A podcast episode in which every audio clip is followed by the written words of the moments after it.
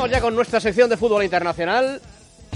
Ya sabéis, se van terminando las ligas, solo queda Alemania por saber el campeón, Dani Blanco. Porque el Leicester, Juanma, consiguió el lunes ganar el título de la Premier sin jugar, le valió con el empate del Tottenham en Londres frente al Chelsea. Es por eso por lo que se merece un homenaje.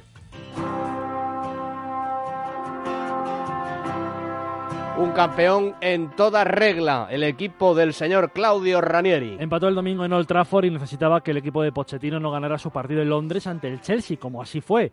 Wes Morgan, el jamaicano, marcó el gol que pudo valerle el título al Leicester.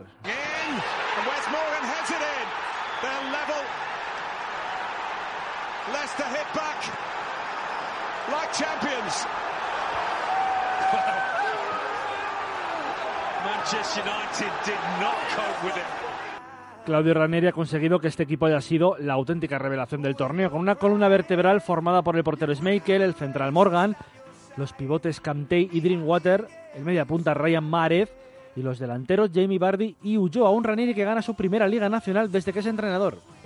first of all, we didn't come here to win the title. We come here to make uh, our performance because we knew uh,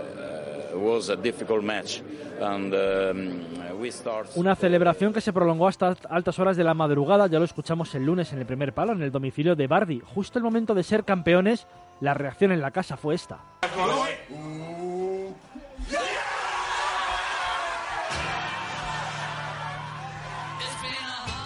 Otras cosas aún por decidir en la Premier, las plazas de Champions. La tiene casi asegurada el Arsenal.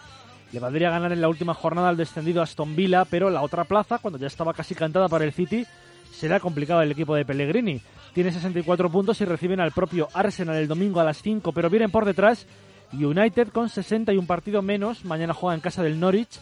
Y el West Ham con 59 y también un partido menos. Recibe mañana en Volley Ground al Swansea. Y ojo que el martes se enfrentan West Ham y United en un partido dramático. El descenso está que arde en un encuentro clave el Sunderland-Chelsea porque si los locales no tropiezan de aquí al final de liga el Newcastle de Rafa Benítez tendrá muy complicada la salvación.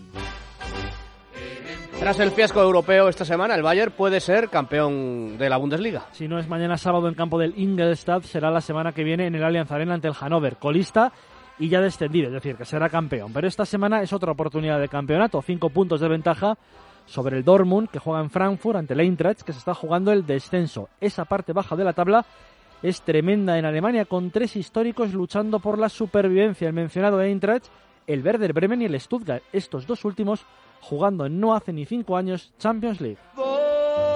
Campeona la Juventus en Italia, las plazas Champions son las que marcan la atención. Nápoles y Roma irán a la Liga de Campeones, pero no sabemos quién irá directo y quién tendrá previa. Dos puntos de ventaja para los napolitanos que ya han recuperado a Higuaín en competencia con Luis Suárez por la bota de oro y juegan en Turín ante el Torino el domingo a las 9 menos cuarto. La Roma recibe al Kievo a las 12 y media de la mañana.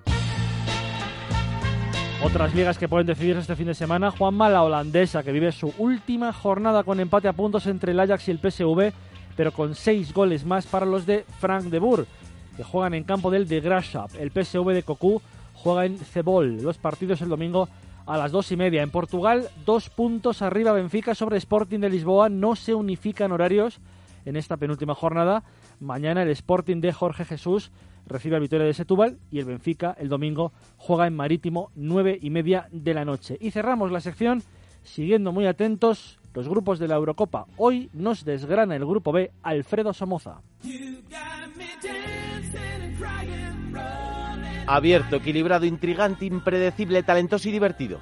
Todos ellos son ingredientes básicos del apetitoso cóctel que conforma el Grupo B. Inglaterra, Gales, Eslovaquia y Rusia cuentan con suficientes argumentos futbolísticos como para ser candidatas a colarse los octavos de final. Inglaterra es la gran favorita. Tras un camino brillante hacia la Eurocopa, pleno de victorias en la fase de clasificación, a los pros les llega la hora de demostrar su verdadero potencial contra rivales de enjundia. El comandante al mando de la nave inglesa es Roy Hudson, un zorro de la vieja escuela que ha sido capaz de transformar su gusto por el fútbol tradicional de las islas, adaptando su estilo a las perlas que iba divisando. El nuevo brebaje de jóvenes talentos en Inglaterra marca el estilo de una selección de presente y futuro. El equipo titular en la liguilla hacia la Eurocopa tiene una media edad de 25,7 años, el tercero más joven de todos los que disputaron la fase de clasificación, con Jagielka y Rooney como únicos exponentes que alcanzaron la treintena. Los Klein, Selby, Wilsker, Harry Kane, Osley Chamberlain o Sterling forman una columna vertebral de oro en el presente y de platino el día de mañana. Pero es que en el banquillo hay más. Stones, Barclay, Phil Jones del United, todos ellos no llegan a los 25 años de edad. La nueva camada inglesa destila talento y la veteranía y el oficio están asegurados gracias a los Milner, Lalana, Cahill, Jagielka o Carrick. Con Rooney como líder y Bardi y Drainwaiter como exponentes del milagroso Leicester, la guinda al pastel la da nuestro protagonista del ojo del mirlo blanco. ¿Qué jugador recomendamos a vigilar en Inglaterra? Por encima del resto destacamos a Dele Alli, el del Tottenham potencia y buen toque. Hace un tremendo derroche físico por todo el campo e impresiona con sus enormes condiciones. 80% de acierto en el pase, recupera 8 balones por partido, realizando menos de dos faltas por choque. Con un potentísimo tren inferior, su despliegue y llegada a oro puro, un boss to boss que deslumbrarán Francia. ¿Cuál es el estilo de juego de Inglaterra? La Inglaterra de Hodgson no renuncia a salir con el balón jugado. El patadón, seña de identidad en el pasado, queda relegado como recurso en vez de ser una costumbre. Un equipo tremendamente dinámico, excelente en las transiciones defensa-ataque, con dinamita pura a los costados y con olfato de gol. El esquema que suele emplear Hudson es el 4-3-3, aunque en muchas ocasiones se transforma en un 4-2-3-1.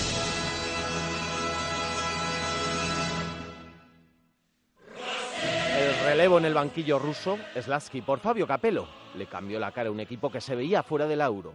En el momento del adiós del técnico italiano en agosto, Rusia era tercera de grupo, lejos de Suecia y Montenegro.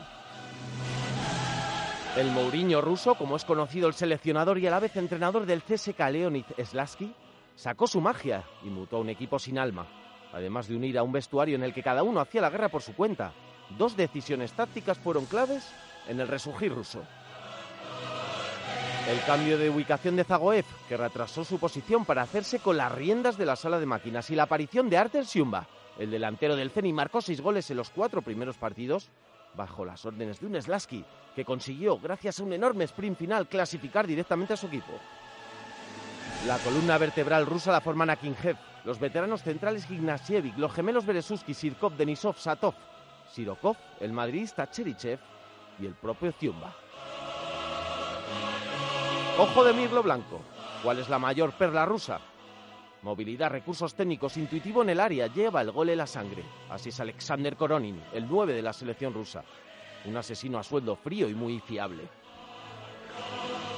¿Cuál es el estilo de juego de Rusia? Slaski desenjauló a Koronin, dándole libertad para moverse por todo el frente del ataque ruso y situando de referencia en punta a Siumba, que es el que se encargaba de fijar a los centrales rivales. El esquema es un 4-4-2 que en tareas defensivas se transforma en un 4-2-3-1. Con el mago Slasky, Rusia es un equipo camaleónico, equilibrado, que tiene capacidad para hacer daño con balón y sin él. En el ataque estático son fundamentales las subidas por el carril zurdo de Zirkov.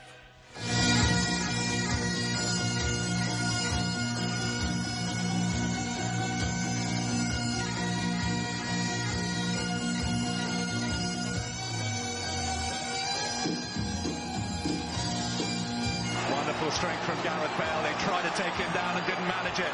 Bale up against here. Still Bale. He's got his goal.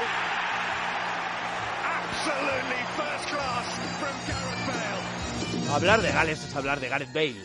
El correcaminos blanco ha conseguido junto a su séquito clasificar para la fase final de una Eurocopa a su país por primera vez en su historia. La fuerza del colectivo es el mejor apoyo de un Bale, que es un auténtico ídolo nacional en su país. Ojo de Mirlo Blanco. ¿Qué jugador, además de Bale, destaca la selección de los Dragones Rojos? Todoterreno, sacrificio, calidad, llegada. Abarca mucho campo. Hablamos del jugador del Arsenal, Aaron Ramsey. Sin duda, el mejor socio de Gareth Bale. ¿Cuál es el estilo de juego de Gales? Chris Coleman, técnico galés, ha ideado un sistema de tres centrales con dos carrileros largos en el que todo el equipo está muy replegado y tanto Bale como Ramsey quedan liberados del trabajo defensivo para enganchar con un punta generalmente Robson Canu.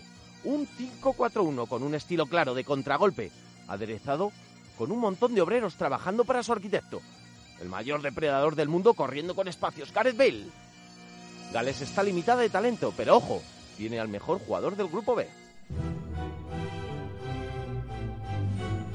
Quien piense que Eslovaquia es el patito feo del grupo B se va a llevar una sorpresa. Los eslovacos son un equipo rocoso, una piedra en el zapato para cualquiera. Hipercompetitivos. Es muy complicado penetrar el muro que levantan y que sustentan en un centro de la zaga muy férreo con los carniceros Skertel y Guillaume al mando. En el grupo de clasificación, el mismo que el de España, ya demostraron de lo que son capaces e hicieron sudar sangre a los de Del Bosque para hacerse con el primer puesto. Ojo de Mirlo Blanco. ¿Quién es el líder del ataque eslovaco? Marek Hamsik. El Ocil eslovaco tiene talento para regalar. Extraordinario en el último pase, organiza el juego ofensivo de su equipo, lanza las contras. Tiene un gran disparo desde fuera del área y domina el balón parado. Venenoso. Puede tumbar a cualquiera. ¿Cuál es el estilo de juego de Eslovaquia? Es un equipo diseñado para jugar con espacios, se repliegan, defiende con las líneas muy juntas y aprovecha la gran velocidad que tienen arriba con los Beis, Stokomak. Todo el juego ofensivo pasa por las botas de Hansik. El esquema de esta auténtica roca para los rivales es un 4-5-1. El 11 de junio a las 6 en Burdeos, Gales y Eslovaquia darán el pistoletazo de salida al jugoso grupo B. ¿Te lo vas a perder? Pues 34 días para la Eurocopa. Juanma, estamos deseando ya que llegue. Muy esta bien. Eurocopa de Naciones. Muchas gracias, Dani. Hasta luego.